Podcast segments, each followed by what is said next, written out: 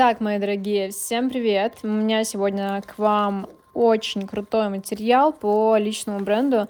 Напоминаю, что сейчас я улучшаю свой продукт, улучшаю свою методологию, и поэтому учусь где только можно. На данный момент учусь у миллиардера, где приходят разные крутые спикеры. Романович, Седа Каспарова, Джафар приходил. Короче, много классных ребят приходит.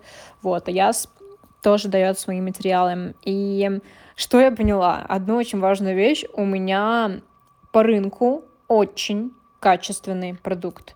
То есть эм, раньше, вот если посмотреть, даже два года назад, когда у меня был продукт по личному бренду, если посмотреть в тот момент на то, что происходило на рынке, ну, наверное, у меня был продукт на 5 из 10, потому что я была еще зеленой, продукт только формировался, рынок тоже только формировался, я с рынком не успевала. Сейчас я чувствую, что я иду наравне с э, топ-продуктами на рынке, то есть мои премиальные продукты а, по личному бренду, по увеличению узнаваемости, по увеличению медийности, они уже на таком уровне, что они могут вполне себе конкурировать с топами, с лайком, с ребятами, которые делают э, более большие обороты на запусках, но так как у меня продукт премиальный и беру я только ограниченное количество людей, он становится таким элитарным, и попасть туда могут не все, что мне не дает конкурировать только по обороту. По качеству продукта я в очередной раз убедилась, что наш продукт — это просто сказка, это очень круто, и плюс я еще сейчас его докручу, и это будет просто разрыв. Я этому безумно радуюсь, потому что для меня это показатель моих э, вложений и в продукт, и в мой мозг, и в моих учеников. Ну что ж, э, давайте начнем. Что могу сказать? Мы опять э, сидели, слушали лекцию по рилсам. Я поняла, что я спокойно уже, знаете, могу просто становиться экспертом по рилсам. Я прошла все обучения по рилсам, которые существуют. У нас сейчас очень классные показатели. Кто не видел, уже почти плюс 7 тысяч подписчиков у меня на ютубе пришло. В инстаграме также приходит каждый день подписки, и они перекрывают естественные отписки, и плюс растет число подписчиков общее. Это очень классно. На рилсах, честно, я не буду останавливаться останавливаться долго, потому что, ну, друзья, здесь просто нужно знать алгоритмы, нужно реально это изучать, анализировать и так далее, либо приходить на обучение и все это изучать, как это делала я. Я это тоже сейчас буду у себя давать. А вот теперь переходим к контенту.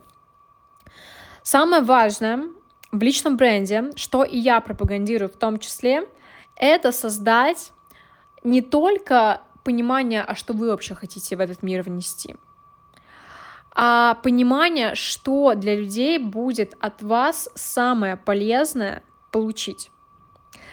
Как это называется? Кто-то называет это big idea, кто-то называет это идеология, кто-то называет это культура личного бренда. Я называю это мета-идеи, либо, ну, тоже big idea в том числе, мета-идеи вашего личного бренда. Очень важно это понимать, потому что если вы делаете просто какую-то услугу, там веб-дизайн, сайт, а, какой-то инфопродукт у вас, или вы продаете бизнес свой, то если у вас просто есть продукт, но при этом нет классной идеи, за которой люди будут идти, то, соответственно, это становится слабым продуктом на рынке, просто потому что у вас нет вот этого конкурентного преимущества, которая будет делать вам больше продаж, и за которым люди будут больше идти. Понимаете, о чем я? Мета-идея вашего личного бренда, она стоит за пределами продукта, за пределами вашей команды, за пределами вас как личности. Например, я точно знаю, что у меня команда она работает со мной не потому что, ну, не только потому, что я плачу ей деньги. Они работают за идею, которую мы несем. Моя главная там идея, да, если ее сейчас не сформировать, это работа над личным брендом, это работа над имиджем. Я искренне считаю, что каждому человеку на этой планете нужно сделать себе очень крутой имидж, потому что имидж говорит за нас, а имидж это и ваш голос и ваша речь, и то, как вы выглядите, как вы себя подаете, это движение вашего тела, это ваш Инстаграм и так далее. И упаковать себе личный бренд, если человек является каким-то блогером, предпринимателем, специалистом, и тем более, когда человек только-только начинает. Вот это моя мета-идея, которую я несу. Я знаю, что не будет у нас второго шанса произвести первое впечатление. Очень важно уметь управлять вниманием людей, очень важно уметь увеличивать узнаваемость, потому что это дает огромное количество свободы, возможностей, денег и так далее. Вот у меня очень сильная мета-идея, за которой идут люди, за которые идут э, мои сотрудники, за которые идут мои ученики и так далее. И это еще сильнее, чем мой продукт. И вот подумайте сейчас, какую идею вы сами несете в этот мир. Вот что вам искренне важно, что вам искренне интересно, то есть ваша естественная зона интересов, что у вас у самих, например, болит, и вы хотите в мире это изменить на что конкретно в мире вы хотите повлиять, что будет также откликаться и другим людям. Какие у вас есть мечты? Какие мечты вы можете воплощать в плане других людей? В чем измеряется ваша идея и так далее. То есть мы очень важно вот эту идею потом еще оцифровать, чтобы это было что-то конкретное, понятное для остальных людей, не только для вас. Вот, чтобы эта идея, она откликалась. Например, также люди приходят на концепцию моего личного бренда, например, на смелость. То есть очень многие люди видят, насколько смелые поступки я совершаю, насколько дерзкие иногда поступки я совершаю, и, естественно, они на эту смелость, на эту дерзость притягиваются, потому что не каждый человек может это позволить себе, а это делает меня к тому же еще и лидером, да, потому что не каждый может делать те вещи, которые делаю я. Вот, поэтому вот это прям основные факты, которые должны быть у вас в личном бренде. То есть прям перед созданием личного бренда, перед упаковкой аккаунта, вот этой шапки профиля, да, Господи, прости, просто насколько уже все э, услышали это часто, но у вас не будет классного визуала шапки профиля, который будет очень круто продавать, если у вас не проработана база. Это база, как говорится. Вот, поэтому отсюда, от этой мета-идеи уже идет наше позиционирование как раз, и которое потом будет перетекать в шапку профиля, которая потом будет у нас нам помогает сформировать наш образ. Без этой мета-идеи очень тяжело расти. Дальше, второй инсайт, которым хочу поделиться, я не буду с вами делиться, сейчас листаю просто блокнот, я понимаю, что большинство нововведений, которые мы делаем, они пойдут в обучение, с вами делюсь такой краткой выжимкой. Следующее, эм, очень важный момент, который хочу с вами обсудить, это что мешает очень многим людям реально расти, и это грустно. Это грустная тема, но я хочу ее поднять. Это тема чужого мнения, это тема контекста, тема окружения, тема общественного мнения.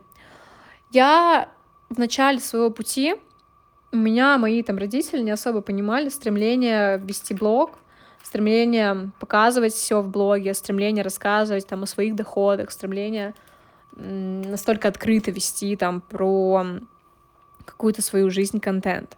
И это меня очень сильно демотивировало, потому что я... Они хоть и не говорили, типа, там, ты, да что ты делаешь, да это все нас позорит. Не было такого, но я знаю, что у многих такое есть. Но даже это их непонимание, оно меня сковывало, потому что у меня было ощущение, что я что-то делаю, и это осудят. Хотя, по сути, по факту они меня там не осуждали.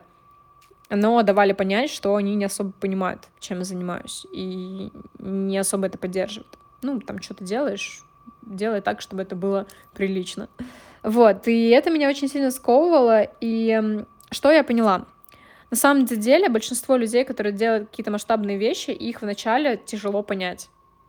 Но мы замечали, вот э, ребята, которые условно выстреливают, да, они копят потенциал и потом становятся великими, для себя великими, в своей картине мира великими. Ну их сначала реально очень тяжело понять, принять, что они делают. Даже людям с, открытой, с открытым сердцем, даже людям с открытой душой, с открытым мозгом, с открытым умом. Им тяжело даже это понять. И а тем более им тяжело понять, э, его тяжело понять какой-то массовой аудитории этого человека и таких людей.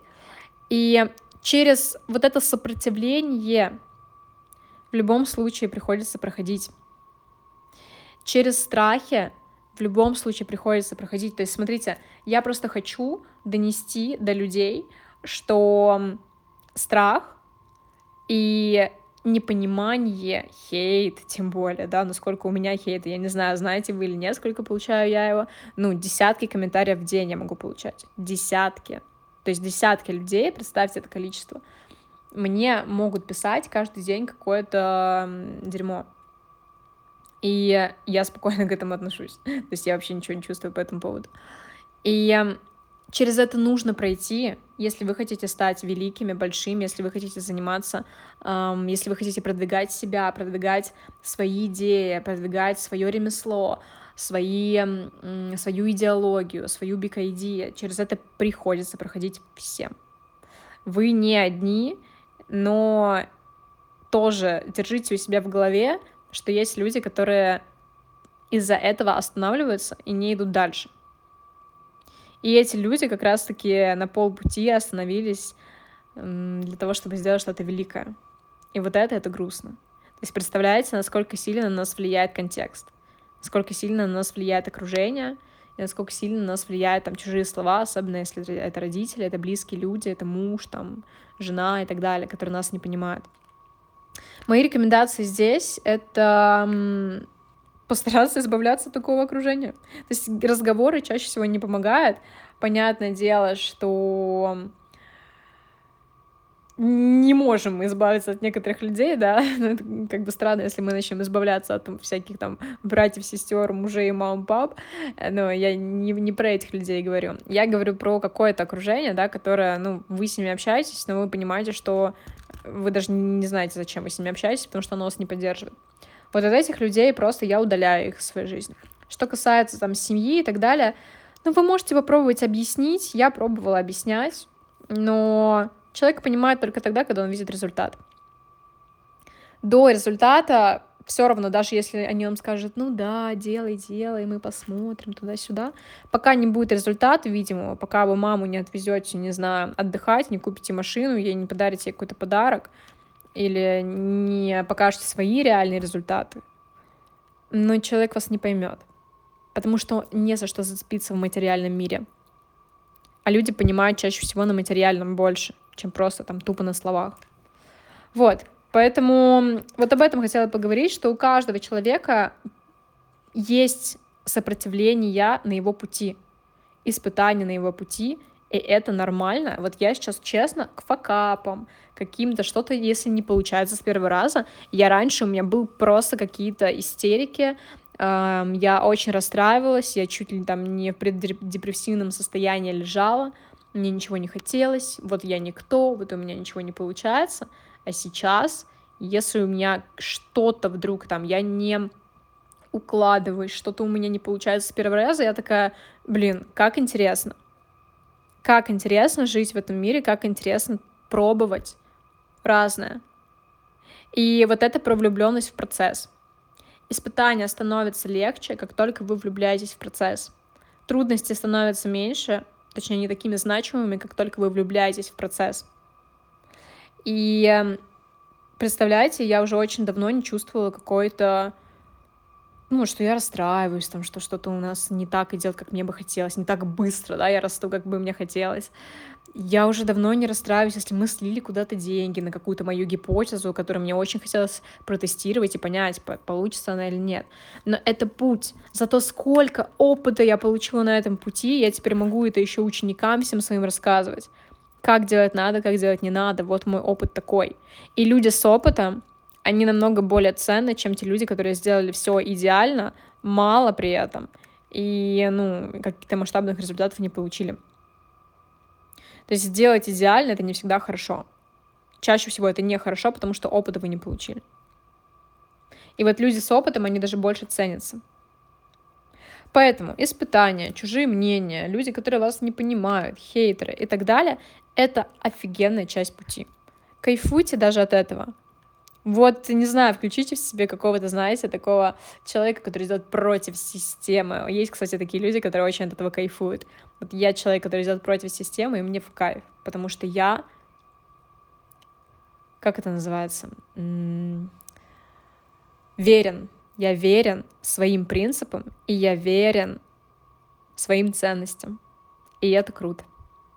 Вот. У меня на этом все. Коротенький такой подкаст сегодня с инсайтами. И на следующей неделе также вам запишу с третьего дня обучения.